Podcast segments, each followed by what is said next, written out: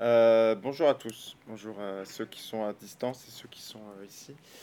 Euh, je vais être très bref pour faire une, petite introduction pour présenter cette année, d'autant plus qu'exceptionnellement j'aimerais bien que qu'on finisse à 19h30 si c'est possible. Mais je vais dire quelques mots avant de lancer, avant de donner la parole à, à notre invité d'aujourd'hui. Quelques mots donc pour dire simplement pour ceux qui peut-être ne connaissent pas notre travail ici. Euh, donc euh, c'est le séminaire de la hum, de la euh, chaire de donc c'est la chaire de philosophie à l'hôpital, donc une structure de recherche transdisciplinaire, multidisciplinaire qui est installée voilà depuis à peu près quatre cinq ans, qui a été montée d'abord par Cynthia Fleury à, Sainte-Anne et depuis trois ans, la troisième année démarre d'une déclinaison de ces questions sur sur les voilà sur le sujet de l'architecture, architecture équerre. Euh, L'idée donc c'est de travailler la dimension spatiale du soin et versus euh, en même temps la dimension bonjour la dimension euh, soignante de l'espace. Donc travailler les relations entre architecture et soins. Ce sujet, il y a encore quelques jours pour aller découvrir un très beau travail qu'on a fait avec l'agence d'architecture SCO à laquelle je, j'appartiens et avec Cynthia Fleury au pavillon de l'Arsenal qui s'appelle Soutenir, qui est une exposition et un livre sur l'architecture et le soin qui est ouverte jusqu'à dimanche. Euh, donc quelques, euh, quelques mots sur euh, simplement le programme de cette année où je vais avoir la chance d'avoir huit invités qui sont huit points de vue sur, les, sur le sujet des relations entre architecture et soins. Aujourd'hui, Sophie, à qui je vais passer la parole, donc designer et qui va nous présenter ses travaux sur, notamment sur des différents lieux de soins et plus généralement la manière dont le soin est devenu un concept qui a un petit peu redéfini toute la pratique.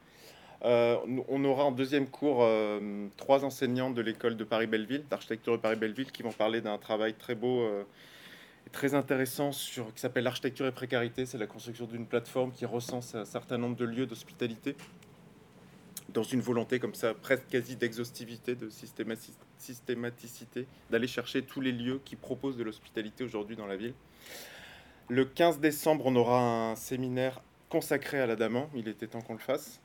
Euh, donc l'Adamant, c'est le lieu sur lequel on est aujourd'hui et à partir, à partir de cette année, on y sera euh, tout le temps. Donc la chaire de philosophie prend ses, euh, prend ses quartiers ici. Pour ce séminaire d'architecture équerre, ça nous a semblé assez quasiment naturel en fait, une fois qu'on a eu l'idée de venir s'installer ici, parce que c'est un lieu qui incarne bien à plein à plein d'égards les relations entre soins et architecture. Et donc on recevra l'architecte de l'Adamant qui nous parlera du processus de, de conception de ce projet dans la séance 3 de l'année. On aura ensuite Jean-Philippe Pierron, qui est un philosophe euh, important sur le sujet du soin, qui est l'Université de Bourgogne, qui a une chaire qui s'appelle Valeurs du soin. c'est ton directeur de thèse par ailleurs co-directeur. Ensuite, on aura Gideon Boy, qui est un spécialiste belge, euh, architecte, philosophe, euh, spécialiste de la, de la psy, qui a notamment euh, travaillé sur ce, sur ce bâtiment que ceux qui ont vu l'expo connaissent. C'est l'un des, l'un des bâtiments assez connus de l'histoire de la psy contemporaine. Euh, on aura ensuite Fanny Cérez, qui est architecte, euh, qui travaille sur la question notamment des EHPAD. Colline Periano, qui est doctorante à la chaire, euh, dirigée par Frédéric Worms, qui travaille sur le, la manière dont on peut intégrer les, euh, les- expertises des patients dans la conception des lieux de soins, quelque chose qui ne se fait encore pas tellement. Et on finira l'année avec euh, un, couple d'invités, Peter Versteg et Catherine Versteg-Cellier, qui sont tous les deux, euh, qui travaillent en Suisse. Lui est architecte, elle est les cadres infirmiers. Et, ils ont notamment sorti un livre assez passionnant il y a quelques, mois sur un certain nombre de- d'expériences de conception de petites architectures avec des patients euh, dans un hôpital psychiatrique en, en Suisse. En Suisse. Euh, donc je euh, et voilà donc pour aujourd'hui on a euh, pour démarrer cette année Sophie Larger qui est euh, designer enseignante à l'école des arts déco c'est ça? Et qui donc travaille depuis plusieurs années sur les lieux de soins euh, je passe la parole à Sophie. Ben, merci Eric pour ton invitation et merci de m'accueillir sur l'Adamant. Donc j'ai intitulé mon cours euh, Réconfort. Réconfort, c'est le nom que j'avais imaginé pour ma première intervention en hôpital euh, psychiatrique. Donc en juin 2021, j'ai été invitée par Véronique Battilly, responsable de la cité culturelle de l'EPS Barthélemy Durand à Étampes, pour imaginer et concevoir un atelier de design participatif à l'attention des patients. L'atelier se déroulait sur une journée à la cité culturelle. Il y avait quatre heures d'atelier avec une pause au moment du déjeuner. Nous étions installés dans un bâtiment indépendant des soins réservé aux activités culturelles. Ah, je vais en avoir besoin. Inspirée par la lecture du Moipo de Didier Angieux, mais également par mes premières recherches en fait personnelles sur la question des enveloppes, je me suis intéressée à créer un dispositif où les patients pourraient être les acteurs de la reconstruction de leur enveloppe. J'ai conçu un kit pour les patients qui était composé de housses en tissu imprimé, de watts, donc c'est des fibres de remplissage, à composer et assembler sur des chaises qui avaient été mises au rebut et que j'avais récupérées dans la réserve de l'hôpital. Les tissus ont été choisis pour contraster avec l'univers de l'hôpital ils étaient euh, imprimés de motifs variés avec une, grande diversité dans les nuances. Ces tissus étaient proposés de, de, différentes façons, soit coupés, soit assemblés. Il y avait des machines à coudre à disposition. Après une phase de test et de manipulation, les patients ont choisi une chaise et la façon de l'habiller. Chaque patient, souvent en équipe euh, de deux, ont fabriqué une enveloppe pouvant devenir un espace propice à la contenance de leurs émotions et de leur fragilité. Mon travail de design a consisté à créer un dispositif simple afin que les patients puissent se l'approprier facilement. Cet atelier a très bien fonctionné. Nous n'avons pas rencontré euh, je passe la parole à Sophie. participants, mais bon, bien au contraire, un véritable enthousiasme, un désir et une fierté face à leur production. Cela aurait été euh, certains auraient vraiment aimé repartir avec. Pourquoi ce mot réconfort? Je l'ai choisi car il évoque le retour à mes premières recherches et expérimentations en design 25 ans plus tôt. Il est le retour vers des notions que j'avais explorées de manière intuitive, la question du confort, dans une société qui me semblait très inconfortable. Il incarne aussi le désir d'un retour à un premier état de confort qui serait l'état intra-utérin, retrouver l'enveloppe maternelle. Si j'étais très heureuse de partager une expérience de design avec quelques patients, c'est qu'il me semble que le design peut être un outil au service du soin, un outil complémentaire qui prend en compte nos affects, nos émotions et nos sensations. Le design, c'est un moyen de rassembler, de créer des liens. je vais revenir un peu sur la question du design. Le design est apparu à la révolution industrielle. La première définition qu'on trouve, c'est celle de Sir Henry Cole dans The Journal of Design and Manufacture en 1849. Production industrielle associant harmonieusement la fonction, la décoration et l'intelligence de la production. Ce concept d'harmonie me semble essentiel à retenir pour comprendre ce que doit être le design. Le design, c'est composer avec un ensemble de données diverses et hétérogènes. La fonction, l'esthétique et la production. La fonction qui se rapporte à l'usage, c'est créer un objet utile et pratique pour son utilisateur nécessite de se mettre à la place de l'autre, de faire pour l'autre, pour rendre son quotidien plus facile et plus agréable. L'esthétique qui se rapporte à la forme de cet objet, un objet qui soit beau, donc à sa dimension sensible. La production qui implique de prendre en compte les personnes qui vont réaliser cet objet, mais aussi les outils qu'ils vont utiliser, s'intéresser à tous les acteurs de la chaîne.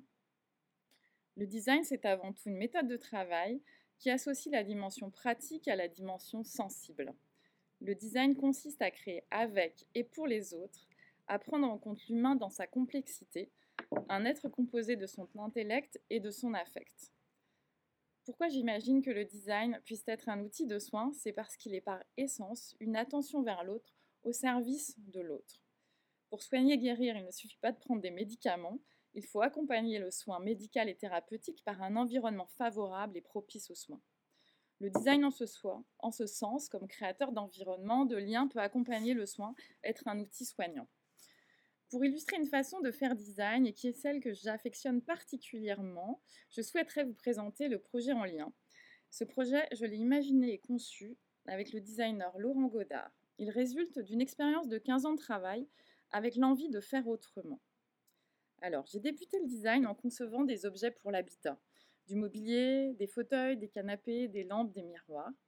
En tant que designer freelance, mon travail consiste à faire des dessins, des maquettes, des dossiers techniques, des plans, des préconisations de matériaux, de fabrication.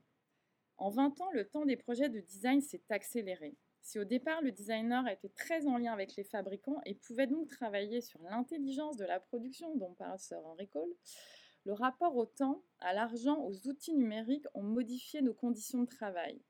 Les maisons d'édition, c'est-à-dire ces entreprises qui s'occupent de la fabrication et commercialisation des objets immobiliers, ont réduit jusqu'à couper les liens avec le designer et le fabricant.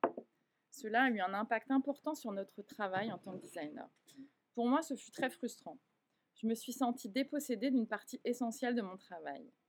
Par ailleurs, les années 2010 sont des années assez profs, 2000-2010 sont des années assez pauvres dans la qualité des objets de design. Beaucoup d'objets sont des copies ou des rééditions. Il y a très peu de création. C'est dans ce contexte que je me suis interrogée sur le sens de mon travail et comment faire autrement. Est-ce que le designer pouvait proposer une manière de faire du design en prenant son temps, en passant du temps avec les fabricants et surtout en s'inscrivant dans un milieu, un environnement avec lequel il allait faire avec et pour? Le vase lame de Fty que vous voyez euh, sur, la, sur la gauche a été réalisé dans le cadre d'une résidence au CIAV, Centre d'art verrier de Meisenthal. Pour ce projet, l'idée n'est pas de dessiner un vase, mais plutôt de travailler dans un environnement en tenant compte des acteurs, du contexte et des ressources locales. Ce projet est né avant tout du désir de tisser des liens de voisinage. Les entreprises françaises, à l'inverse des entreprises italiennes, ont beaucoup de mal à s'organiser à l'échelle du territoire pour leur production. Dans ce projet, il y a le désir de revaloriser les chutes issues des productions des différentes entreprises partenaires, comme la Syrie Le Jeune, qui était située à quelques kilomètres du CIAV.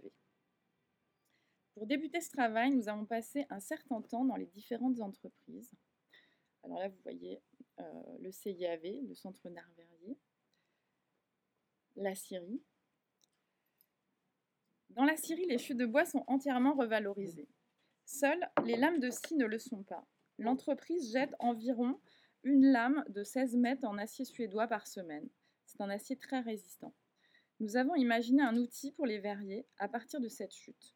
Une grande pince alors ça, c'est les, les moules, hein, des moules euh, anciens du CIAV. Et ça, c'est les lames de scie.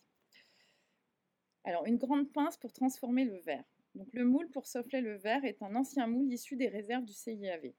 Cela nous a permis de créer une pièce inédite et singulière en utilisant le moins de matière possible, en investissant le moins possible dans la production. Quand nous avons proposé aux artisans verriers cette pince, cela a tout de suite suscité une envie, un désir. C'était drôle, inattendu, comme un jeu.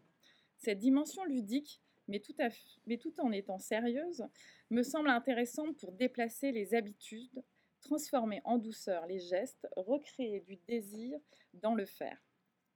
En lien, c'est une manière d'apporter du soin en rassemblant les acteurs d'un territoire, en créant des rencontres, en revalorisant mmh. les ressources, en créant de nouvelles économies de proximité. Ce projet illustre une méthode qui m'intéresse, qui, consiste à ne pas imposer des formes esthétiques sorties de mon imaginaire hors contexte. Mais c'est composer, imaginer, créer avec les acteurs, les ressources et les besoins identifiés sur le lieu d'intervention. J'aime à penser les projets comme des cadavres esquis, prendre le temps de cheminer dans un milieu, de se perdre, de jouer pour composer une esthétique nouvelle et sensible qui est le fruit de rencontres et de partage. Alors j'aimerais vous citer Jeanne Dautré dans le livre Milieu et créativité, qui va illustrer un petit peu cette façon de faire. En quoi la question, donc je rajoute du milieu, concerne-t-elle les artistes et les designers? On connaît la subversion qu'exercent les artistes et les designers sur les habitudes et les normes de leur propre milieu, leur capacité à construire des processus de travail singuliers et inouïs. Si l'action individuelle est vouée à s'intégrer dans un réseau qu'elle ne peut modifier, L'action artistique se caractérise au contraire par une capacité à modifier les réseaux où elle s'insère.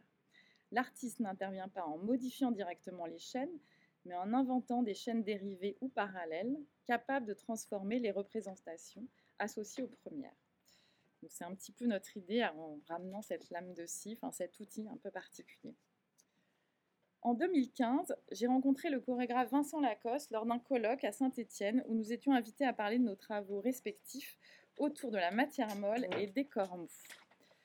À cette occasion, je présente mes premières recherches, celles dont je vous ai parlé précédemment.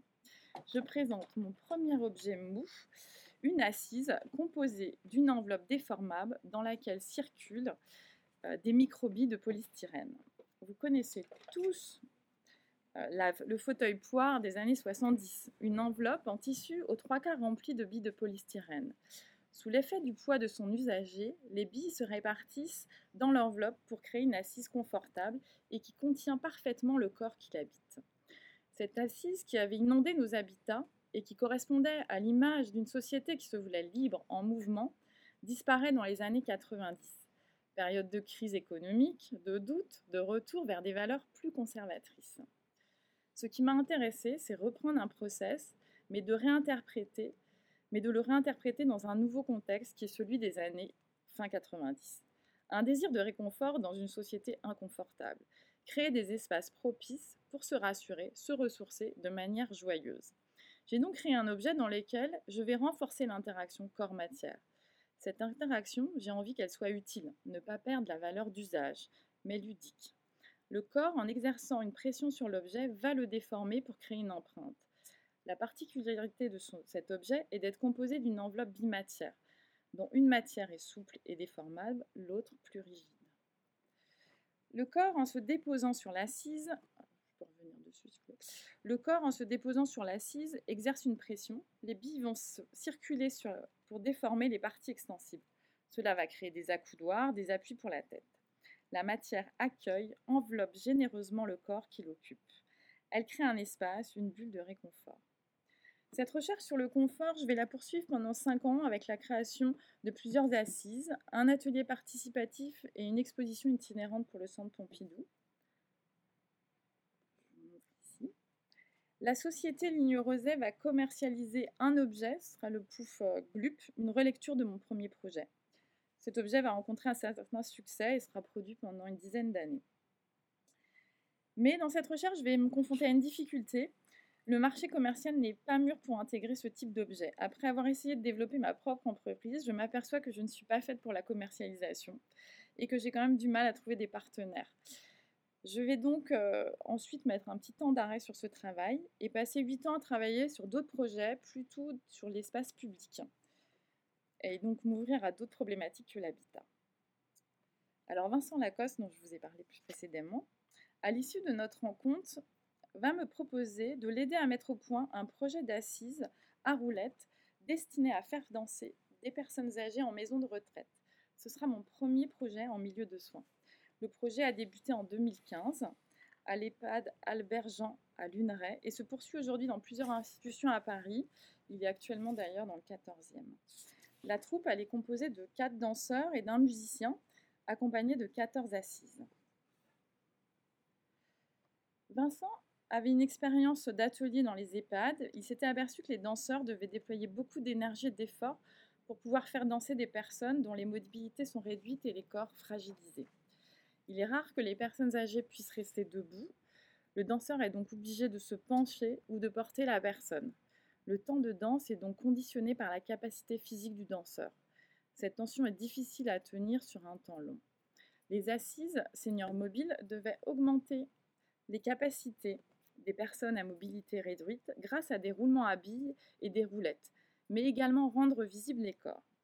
Vincent, qui avait auparavant travaillé avec des personnes handicapées, avait créé un prototype que vous voyez sur l'image, qui est la, chaise grise qui est posée sur un, petit plateau. L'objectif était d'extraire euh, une danseuse euh, lourdement handicapée de son fauteuil, de lui permettre d'augmenter ses déplacements et donner à voir sa silhouette qui était cachée par un corset. J'ai passé du temps avec Vincent pour comprendre sa demande. Donc là, vous voyez un peu des images en fait euh, des séances d'atelier et de recherche que nous avons passées ensemble. J'ai créé quatre typologies d'assises qui engagent le corps dans des mobilités différentes. La première assise, c'est une assise tournante, celle que vous voyez sur la droite, qui est plutôt destinée en fait aux danseurs et qui engage pas mal de mobilité.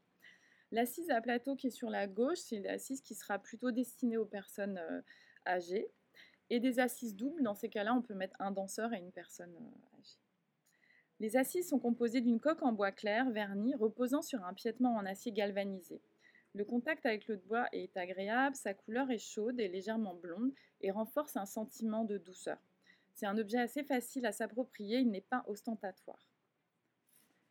La durée des ateliers dans les seniors mobiles est en général de trois jours consécutifs et peut se répéter sur plusieurs temps dans l'année.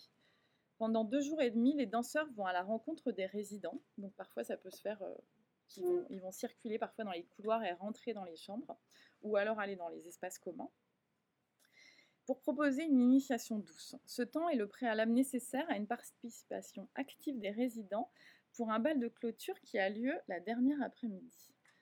Là, vous voyez un, bal qui a eu lieu euh, dans un EHPAD à Neuilly euh, cet été. Là, c'était dans le 20e. Lors des ateliers, moi, je suis toujours munie de mon appareil photo. J'ai mis en place un travail de documentation pour conserver les traces de mes observations, les regards, les sourires, les mains qui s'attrapent, les visages qui se détendent, l'éveil de ces corps, le plaisir de ces rencontres. Si je me suis toujours, si j'ai toujours été intéressée dans mes objets par leur dimension sensible, en travaillant notamment le toucher et le contact avec la matière, dans ce projet, la rencontre du design et de la danse m'a permis d'expérimenter une dimension sensorielle différente qui engage le corps dans son ensemble en prenant compte le mouvement du corps dans son entièreté.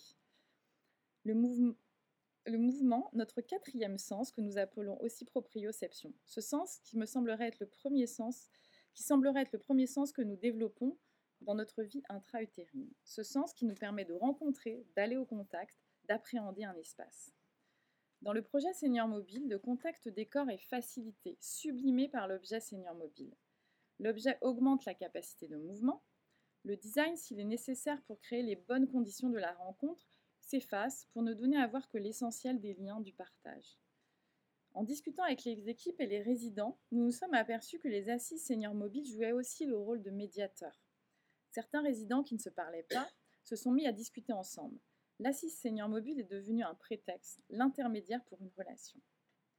Le projet Senior Mobile, le projet en lien portant une mission commune, encourager les liens entre des individus et se fonde aussi sur une méthode assez semblable prendre le temps pour observer et analyser le contexte et ses acteurs, expérimenter des prototypes en adoptant une méthode itérative, une dimension ludique qui favorise la transformation des habitudes et du réel, un accompagnement après la conception en revenant sur le terrain pour observer et analyser les résultats. En 2018, Vincent Lacoste m'a proposé une nouvelle collaboration sur un projet d'atelier participatif à l'attention d'enfants atteints de troubles de l'autisme avec un CESAD une unité de jour qui accompagne ces enfants. Les enfants étaient scolarisés et habitaient chez leurs parents. La demande du CESAD, c'était de créer des moments de partage conviviaux, de bons souvenirs entre fratries. Chaque enfant venait accompagné de son frère et de sa sœur. Les ateliers avaient lieu sur deux jours à chaque vacances scolaires. Donc il y a eu à peu près une dizaine d'ateliers. Le principe de l'atelier a été pensé comme une aire de jeu installée dans un grand gymnase municipal nous avions marqué le sol de sept cases avec des scotch colorés. Dans chaque case, nous avons disposé un objet, sauf une case qui était laissée libre. Nous avons choisi de mettre dans ces cases des objets qui permettaient aux enfants de retrouver des actions communes aux aires de jeu. Par exemple, glisser, grimper. Ces cases devenaient des espaces de représentation. Les enfants étaient invités à entrer et proposer un jeu, un mouvement, une petite performance. Ils pouvaient rester seuls ou inviter un autre enfant à les rejoindre. Nous avions choisi de mettre au départ des objets très simples, des sacs de sable, des échelles. Dans un deuxième temps, nous avons transformé ces objets.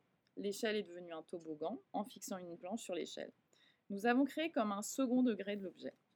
Un musicien accompagne également ce dispositif. Les enfants pouvaient composer à partir d'un clavier et de sons enregistrés des musiques en lien avec les propositions de jeu. Alors on a pu observer des petites choses assez merveilleuses qui se sont passées et qui se sont déplacées. Les enfants ont très bien réagi. Dans le comportement, les enfants adoptent des postures inhabituelles pour des autistes et gagnent en liberté de mouvement, en confiance. Il y a eu une évolution dans leur comportement et dans leur interaction. je vais revenir sur une image pour vous expliquer. Bah, notamment cette image qui se trouve au centre, qui est un peu particulière parce que l'enfant qui vient se mettre sous la planche, était un enfant qui avait vraiment des difficultés euh, dans la rencontre et dans les interactions. Et là, tout d'un coup, euh, pour, cet enfant, c'était euh, assez incroyable de, le voir adopter cette posture avec une vraie confiance. Un psychiatre spécialisé dans le trouble de l'autisme à qui j'ai montré ce travail m'a fait part d'une remarque que j'aimerais partager. Les enfants autistes ne comprennent pas le second degré. Cela peut provoquer chez certains enfants des stress et donc des crises.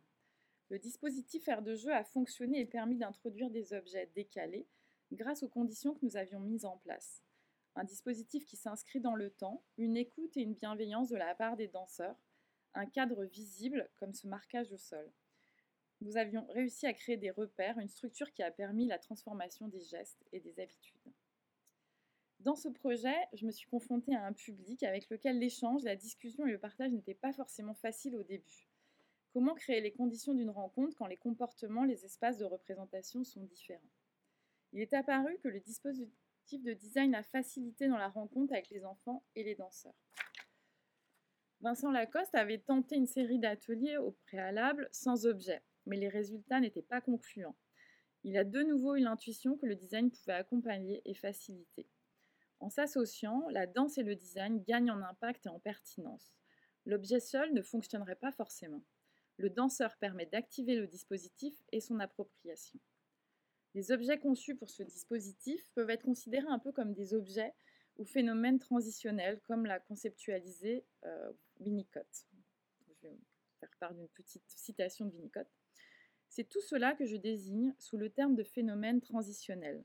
Dans cet ensemble peut se dégager une chose particulière ou un phénomène qui prend une importance vitale pour un enfant donné, que ce soit une boule de laine ou un coin de couverture ou d'édredon, un mot, une mélodie ou encore un geste habituel. Il l'utilise au moment de s'endormir. C'est une défense contre l'angoisse et plus particulièrement l'angoisse de type dépressif des objets à travers lesquels l'enfant va pouvoir entrer en relation avec l'autre. Ces objets sont devenus donc des interfaces sensibles entre lui et les autres. Ils permettent de créer un espace partagé, un espace de confiance. Cette rencontre dans ces designs me semble tout à fait pertinente dans le lieu de soins où le malade a un rapport à son corps qui est souvent dégradé. Cette association permet de créer de nouveaux espaces d'appropriation, de retrouver une confiance. J'étais très émue par ces rencontres, très impressionnée par la créativité de ces enfants qui nous ont proposé des imaginaires différents d'une grande richesse malgré leurs difficultés. C'est pourquoi, alors on n'a pas pu euh, poursuivre en fait ce projet qui a été juste fait une seule fois. C'est pourquoi quand Lucille Carlier, qui est psychiatre à l'EPS Ville-Évrard, m'a contactée pour travailler avec elle sur la conception de quatre ateliers participatifs ouverts aux patients et soignants, j'ai tout de suite accepté j'y ai vu l'occasion de poursuivre ma réflexion. Donc ces ateliers ont eu lieu euh, l'année dernière, en juillet 2021. Donc c'est par l'intermédiaire du LABA, le laboratoire de l'hospitalité rattaché au GH Paris, que nous nous sommes rencontrés. Le LABA avec qui j'ai collaboré d'abord en tant qu'enseignante à l'ENSAD dans le cadre de workshops et également de conception de journées d'études. L'objectif en fait des ateliers que nous avons mis en place avec Lucille était de réfléchir avec les patients et soignants aux alternatives à l'isolement. La question de Lucille était la suivante. Peut-on imaginer des objets ou des aménagements de nos espaces pour aider nos patients à éviter ou réduire le passage en chambre d'isolement? Les ateliers ont eu lieu dans l'unité d'hospitalisation du secteur 93G02 du docteur Beaucousson à l'EPS Villévrard. Il s'agit d'un secteur de psychiatrie qui accueille les habitants des villes de Saint-Ouen et d'une partie de Saint-Denis. Elle prend en charge des pathologies variées avec des patients en soins libres ou sous contrainte. Pour activer ces ateliers, il a fallu concevoir les conditions de cette participation. Nous nous sommes installés dans un petit salon que vous voyez, et donc euh, il n'était pas très accueillant. Donc nous avons euh, imaginé un aménagement euh, de ce salon on l'a réaménagé en fait avec des, papiers de couleur pour cacher la bibliothèque, transformer les vis-à-vis et transformer les lumières. Nous avons volontairement choisi des nuances de jaune et de vert. Une grande affiche annonçait aussi également les ateliers avec la date, les objectifs et les modalités. Les ateliers étaient hebdomadaires, ouverts deux heures en libre accès. La mise en scène de l'espace et la création des outils de communication a été très utile pour engager la participation nous avions créé un espace assez joyeux et accueillant, très différent, des autres espaces de l'hôpital. Les participants pouvaient venir selon leur convenance, un quart d'heure, une heure ou plus. Dans la salle, il y avait deux espaces, un pour l'expérimentation d'objets, que vous voyez là, c'est la petite table, Et puis dans l'image précédente, on voit plutôt qu'un petit espace de salon qui était plutôt un espace où on engageait une discussion autour de l'isolement et de l'apaisement. Dans chaque atelier, les participants pouvaient tester des stimuli sensoriels. Je me suis occupée de créer ou sourcer des objets pour les expérimentations sensibles. Je vais vous montrer différentes expérimentations. Donc ça, c'est plutôt des objets que j'avais euh, créés. Et parfois, j'ai ramené aussi des, anciens prototypes que j'avais faits, euh, qui étaient dans le cadre de mes collections d'objets. Lucille est un médecin qui est très apprécié du service. Cela a permis et facilité nos ateliers. Nous avons eu beaucoup de participants. Une étudiante chercheuse, Annabelle, était intéressée par le projet. Elle a aussi euh, également euh, proposé de récolter toutes les verbatines, ce qui nous a permis de conserver aussi la mémoire des échanges. J'ai ensuite, moi, composé un dossier qui a documenté notre recherche et nos expériences. Nous l'avons présenté à la direction, où nous avons reçu un accueil plutôt enthousiaste. Ils nous ont orientés sur l'aménagement d'une salle, alors qu'avec Lucille, au départ, la question de la forme n'était pas définie. On ne savait pas si on allait faire un dispositif mobile ou un aménagement d'un espace. Le contexte que vous connaissez certainement, donc la préconisation de la Haute Autorité de Santé sur la mise en place de salons d'apaisement, a certainement joué sur cette orientation. L'hôpital a profité de travaux d'aménagement pour mettre à disposition une salle. En partant de cette matière que nous avions recueillie et en discussion avec Lucille, moi j'ai mené une étude de design pour préconiser le travaux à, réaliser, sourcier le mobilier et travailler sur une mise en couleur. Mais la difficulté à laquelle nous nous sommes confrontés, c'était le budget. L'hôpital, dans un premier temps, n'a pas souhaité allouer de budget. Il faut savoir que la phase 1 de cette recherche avait été faite à titre bénévole. Nous avions juste un peu de budget pour l'achat du matériel. Comme nous ne pouvions pas continuer à travailler sans budget, nous avons alors décidé de répondre à un appel à projet de la Fondation de France sur l'humanisation des soins. Notre dossier a été retenu et donc on sait que l'hôpital a aujourd'hui reçu les fonds qui va nous permettre de passer à la phase 2 du projet. Donc une fois que cette salle sera aménagée de manière minimale, nous mettrons au point de nouveaux ateliers participatifs dont le but est de co-construire à la fois un aménagement augmenté, mais aussi de permettre aux usagers de s'approprier au mieux cet espace en réfléchissant sur les règles et le fonctionnement. Dans ces différents projets dont je vous ai parlé de design participatif, euh, j'aimerais revenir sur cette question du design participatif qui est un peu une méthode particulière. Tous les designers ne travaillent pas de cette façon. Vous pouvez faire appel à un designer qui va vous proposer un projet clé en main. Le design participatif implique d'associer au design une dimension pédagogique afin que le public concerné puisse participer à la réflexion du projet. Cela implique de composer avec les regards et les réflexions de chacun, soignant, patient, mais également moi-même qui suis extérieur au milieu. Comment récolter, trier, transformer cette matière? Après chaque atelier, je fais toujours une synthèse euh, des photos, des paroles, des observations récoltées pour ensuite créer des scénarios de projet qui sont à nouveau discutés en équipe. En septembre 2021, j'ai rencontré la cadre de santé Dorothée Irles toujours par l'intermédiaire du LABA. Donc Dorothée parmi nous pourra témoigner de notre rencontre. D'ailleurs, je voulais aussi remercier le LABA qui nous a mis en, lien et qui va et annoncer, en profiter pour annoncer une journée d'études qui aura lieu le 15 novembre et qui sera sur la question de l'apaisement, l'art d'apaiser et de s'apaiser en psychiatrie. Dorothée m'avait demandé de concevoir 20 ateliers participatifs à l'attention de ses soignants pour qu'ils expérimentent l'apaisement. Ces ateliers ont eu lieu à l'UHSA Paul Guiraud à Villejuif. C'est une unité de détenus rattachée à la prison de Fresnes. C'est un contexte très particulier, très sécurisé.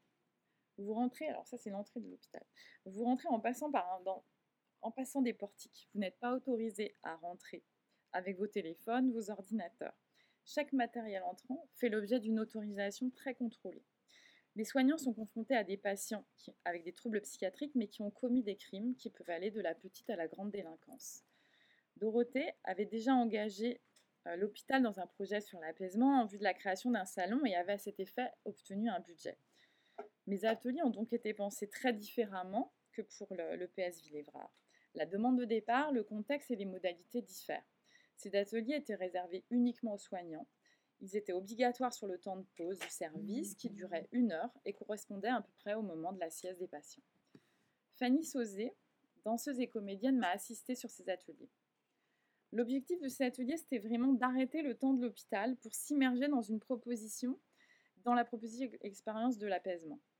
Ces, ateliers ont été l'occasion d'expérimenter différents stimuli sensoriels, le toucher, la lumière-couleur, le son, le mouvement. Je me suis très vite aperçue que les soignants peuvent avoir des difficultés à faire une coupure avec leur travail, surtout qu'il y a toujours un téléphone qui sonne, une urgence. Très vite, j'ai demandé à Fanny d'introduire l'atelier par une expérience corporelle, comme un rituel qui permettrait de créer un sas pour profiter de ces expériences. Fanny a composé une série de relaxations toujours en lien avec le thème de l'atelier. Nous, avons expérimenté des, relaxations qui pouvaient à la fois être douces, mais également très actives. Alors je vous propose de regarder quelques images des ateliers. Ce premier atelier, c'est l'atelier du toucher. Nous avons exploré différentes échelles du toucher. La première, c'était euh, le toucher au niveau de la main. Et j'avais euh, imaginé ce dispositif que j'ai appelé les nappes tactiles, qui permettait de toucher des matières en les isolant des stimuli euh, visuels. Dans notre culture, le sens de la vue est très présent et très, développé et nous avons tendance à privilégier plutôt les informations visuelles sur les informations tactiles. Cette expérience, euh, j'avais envie de la proposer pour qu'on se reconnecte vraiment à, la profondeur en fait de ces sensations tactiles et qu'on puisse éventuellement euh, expérimenter ces sensations et voir si elles étaient agréables et apaisantes. Les soignants ont testé 12 euh, matières. Trois matières sont apparues comme étant les plus apaisantes pour l'ensemble des soignants. Il y avait un sable, il n'y a pas forcément ça, mais il y avait un sable cinétique qu'on peut trouver, qui est, un sable qui est destiné plutôt aux enfants autistes, mais qu'on trouve maintenant euh, dans les boutiques pour enfants. J'avais mis des lentilles dans des collants et euh, des balles relaxantes, ça, ça marche très très bien. Nous, nous sommes passés ensuite à des expériences du toucher sur d'autres parties du corps ce qui nous a permis d'aborder le sujet du massage, automassage ou massage dentière. Je me suis aperçue que c'était un sujet très sensible. Apporter ce sujet à travers un jeu qui consiste à composer un objet de massage à deux à partir de matières hétéroclites et incongrues. Toutes ces matières, je les avais sourcées euh, dans des quincailleries et des merceries. Nous avons constaté que se masser avec un rouleau de peinture ou quelques graines dans un collant était très efficace. Si au début les soignants étaient attirés par des matières plutôt douces, ils se sont aperçus que finalement les matières plus dures permettent de mieux détendre les tensions et d'avoir un meilleur impact sur l'apaisement. Nous avons également travaillé sur les enveloppes. Alors ça c'est plutôt le massage. Ça c'est les objets qu'ils ont fabriqués. Donc ensuite on testait sur les enveloppes. Donc les soignants ont été invités à composer, un peu comme dans le premier atelier que je vous ai proposé, que je vous avais montré, une assise confortable et enveloppante. Donc là, j'avais réalisé 12 euh, éléments, des coussins, des couvertures, avec euh, des tissus très imprimés, avec beaucoup de motifs. Et on a utilisé les, les, chaises qui étaient à disposition dans la cafétéria, qui était souvent le lieu dans lequel on pouvait s'installer pour faire les ateliers. Alors, issus de différentes cultures, moi, les tissus, ce qui m'intéressait, c'était que pour chacun, ils étaient des imaginaires différents et qu'on pouvait être plus sensible à certains types de motifs. Et puis aussi de contraster des motifs, je trouvais que ça pouvait avoir une dimension intéressante. Après chaque atelier, donc on a toujours un temps d'échange de paroles sur le ressenti des soignants. Alors que les soignants imaginaient au départ que l'apaisement était associé à des couleurs douces et unies, ils s'aperçoivent qu'au contraire, la diversité des couleurs et des motifs donne envie de se blottir et procure un sentiment de réconfort. Donc c'est vrai que dans cet atelier, il y a eu vraiment ce, ça a vraiment révélé que euh, l'expérience nous amenait vraiment très très loin de nos a priori. Nous avons travaillé ensuite, alors là c'est un autre atelier. Nous avons ensuite travaillé sur euh, la lumière et la couleur. Alors, à l'hôpital, ça je vous apprends rien en vous disant que les, éclairages proviennent du plafond avec des couleurs de lumière qui sont extrêmement froides et assez angoissantes. Pour ce premier atelier, on a d'abord débuté dans la séance dans le futur salon d'apaisement. Et pour l'occasion, moi je l'avais aménagé temporairement, j'avais réutilisé tous les coussins et les poufs qu'on avait utilisés dans les ateliers précédents. J'avais fait une, lumière, une mise en lumière particulière. Euh, alors j'ai créé, vous voyez, un petit coussin en watts dans lequel j'avais mis euh, une LED qui changeait de couleur. Et puis des spots avec un petit spot avec une gélatine de couleurs différentes, en, orientant aussi ce spot par le bas, ce qui fait que ce n'était pas une, lumière qui venait du plafond et qui pouvait être écrasante, donc ça me permettait de modifier un petit peu notre perception. Et puis on a commencé euh, donc par une relaxation que Fanny, nous a, que Fanny a guidée. Donc Fanny qui est danseuse et, comédienne. Alors nous avons ensuite testé, euh, nous avons ensuite en fait, voilà, ça, vous donne une idée parce que ça se transforme et puis pendant la relaxation, on est un peu immergé dans ce bien de couleurs et en même temps, on est guidé par la voix de Fanny. Ensuite, on est retourné à la cafétéria et à la cafétéria, nous avions également transformé l'espace en mettant des gélatines de couleurs et en occultant certaines euh, lumières. Nous avons ensuite échangé sur le ressenti des couleurs lumière et leur impact. Les soignants, après, dans un troisième temps, on travaillait sur la conception de, petites lampes. J'avais créé des petits kits qui leur permettaient d'expérimenter euh, des lumières, mais à, petite échelle. L'association d'une pratique corporelle et du design s'est révélée une nouvelle fois pertinente. Je me suis aperçue que l'introduction de Fanny avait permis aux soignants de faire une coupure avec leur travail, de rentrer véritablement dans un nouvel espace mental et de rentrer vraiment dans cet espace du réconfort. Ils nous ont d'ailleurs fait part à plusieurs reprises que ces relaxations étaient très importantes et leur apportaient vraiment du bien-être. On va passer sur une autre expérimentation. Donc pour l'atelier couleur, on a fait un autre atelier couleur. Donc Fanny nous a fait expérimenter une autre, une autre relaxation, là qui est plutôt une relaxation, on va dire, active. Donc à partir de après cette relaxation, nous sommes passés dans la salle de la cafétéria sur un nouvel atelier où euh, j'ai proposé à chaque patient de composer sa gamme apaisante et de choisir quatre cartes de couleurs. Chacun a composé sa gamme en faisant appel à des souvenirs en général agréables et intimes qui n'ont pas hésité à nous, faire partager. Si certains ont préféré les teintes pastel, plusieurs gammes de couleurs plus vives et plus profondes nous ont été proposées. Et euh, les patients nous ont, enfin pas les patients, les soignants nous ont fait part que pour eux, ces couleurs profondes leur permettaient de se plonger dedans, de créer un effet de recentrage qu'ils considéraient important pour le patient. Nous avons également eu deux ateliers pour réfléchir sur les usages du Dieu. Alors, on s'est posé plusieurs questions à ce moment-là. Le patient doit-il doit être accompagné dans la salle? Peut-on ouvrir la salle à plusieurs patients? Combien de temps un patient peut-il rester dans le salon? La porte est-elle ouverte ou fermée? Ces temps d'échange à mi-parcours ont été vraiment intéressants, puisque ça a amené aussi euh, des prises de parole assez variées, et euh, parfois aussi des, questions où on n'avait pas vraiment de réponse. Donc euh, ce qui était intéressant, c'était de le faire à mi-parcours, et puis ensuite, en fin de parcours, de se reposer ces questions. Et ça nous a permis vraiment de préciser, de préciser les envies de chacun. On a ensuite eu des ateliers avec Bertrand Goguet, que j'avais invité, qui est musicien, qui a animé deux ateliers sur le son. Le premier était une séance d'écoute sur un paysage sonore qu'il avait spécialement conçu, une sorte d'expérience d'écoute profonde, un peu comme une méditation, qui nous emmenait dans des états de conscience un peu modifiés. Lui nous a expliqué qu'en fait on passait par des états de veille, sommeil et hypnose. Le deuxième atelier, c'est l'image que vous voyez là. Donc là, c'est plutôt euh, un massage sonore.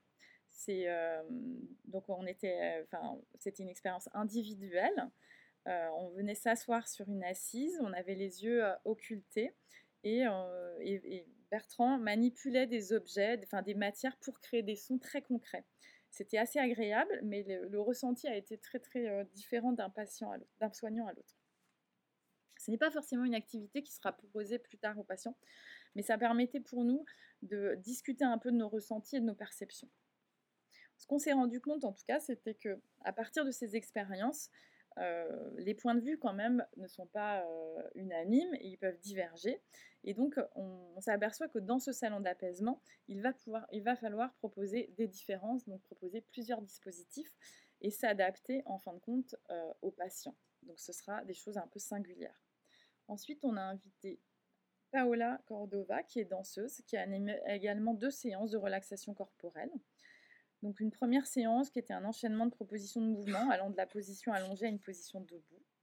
Elle nous a proposé d'expérimenter des mouvements de balancement en utilisant la figure de l'infini et puis de passer à un massage, un petit massage où elle, avait, elle m'avait demandé de créer un petit coussin plat pour euh, créer un massage, mais également on avait toujours cette idée d'un mouvement un peu en balancement. Cet objet était intéressant puisqu'il il permettait en fait de rendre le contact moins intrusif entre, le, entre les deux personnes qui se massent, enfin entre le masseur et la personne massée. Et ça, c'est vrai que c'est vraiment apparu dans tous les ateliers. C'est que la question du massage d'un corps à corps est, vraiment un sujet très compliqué.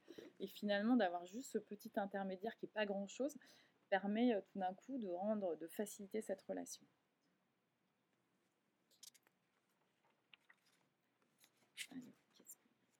Et ça, c'est une autre séance qu'on a eue avec, euh, avec Paola, où là, on avait ramené encore tous les, éléments, euh, donc couverture, coussin. Donc le, coussin jaune, ça, c'est un coussin que j'avais réalisé dans le cadre de moi, enfin, qui, fait partie de ma collection, puis qui maintenant est, est édité en Italie par une société qui s'appelle Play Plus.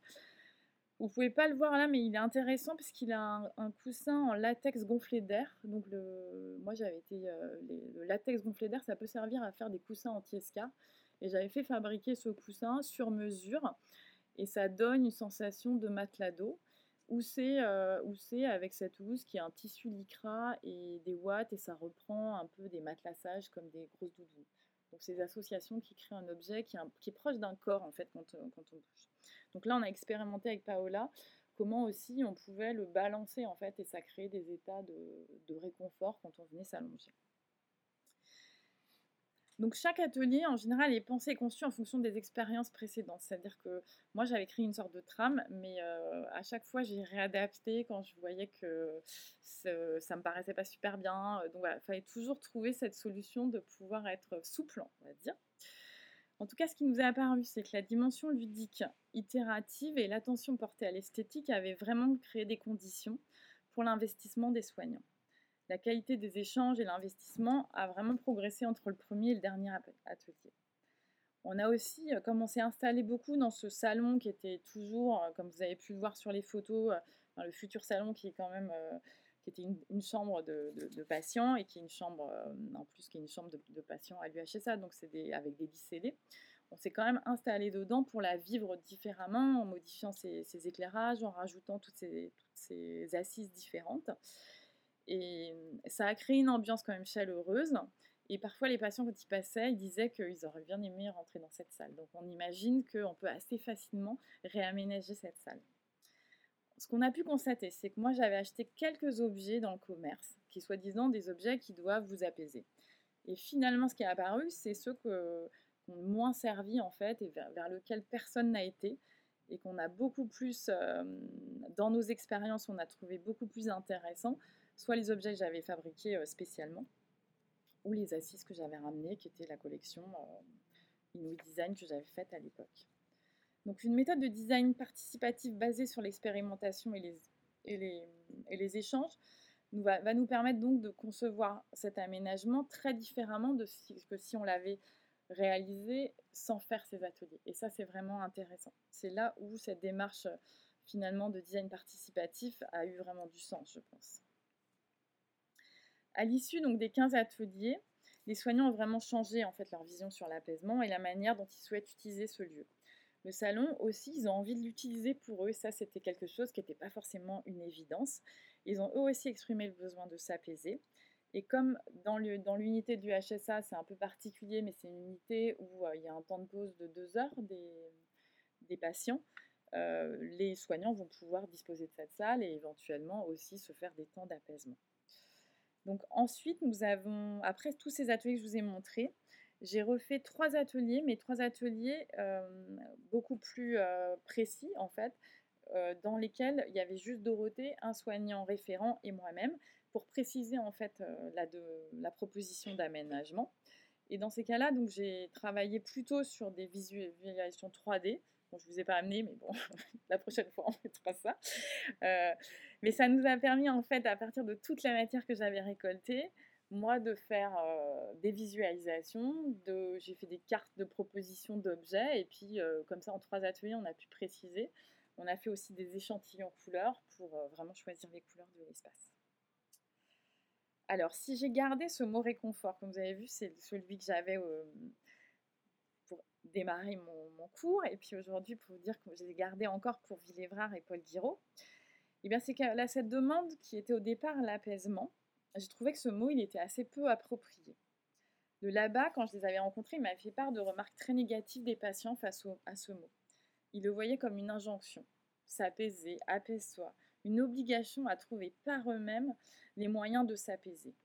Le mot réconfort, il m'a semblé plus doux, plus juste. Pour réconforter, cela implique qu'il y ait deux personnes, celui qui va mal et celui qui réconforte. C'est ce lien, cette interaction entre deux individus qui m'a semblé vraiment importante. Lucie Carlier, la psychiatre avec qui j'ai travaillé, m'avait parlé de la fragilité de ce lien entre patient et soignant, qui peut être vraiment compromis, mis à mal par cette première expérience de l'isolement.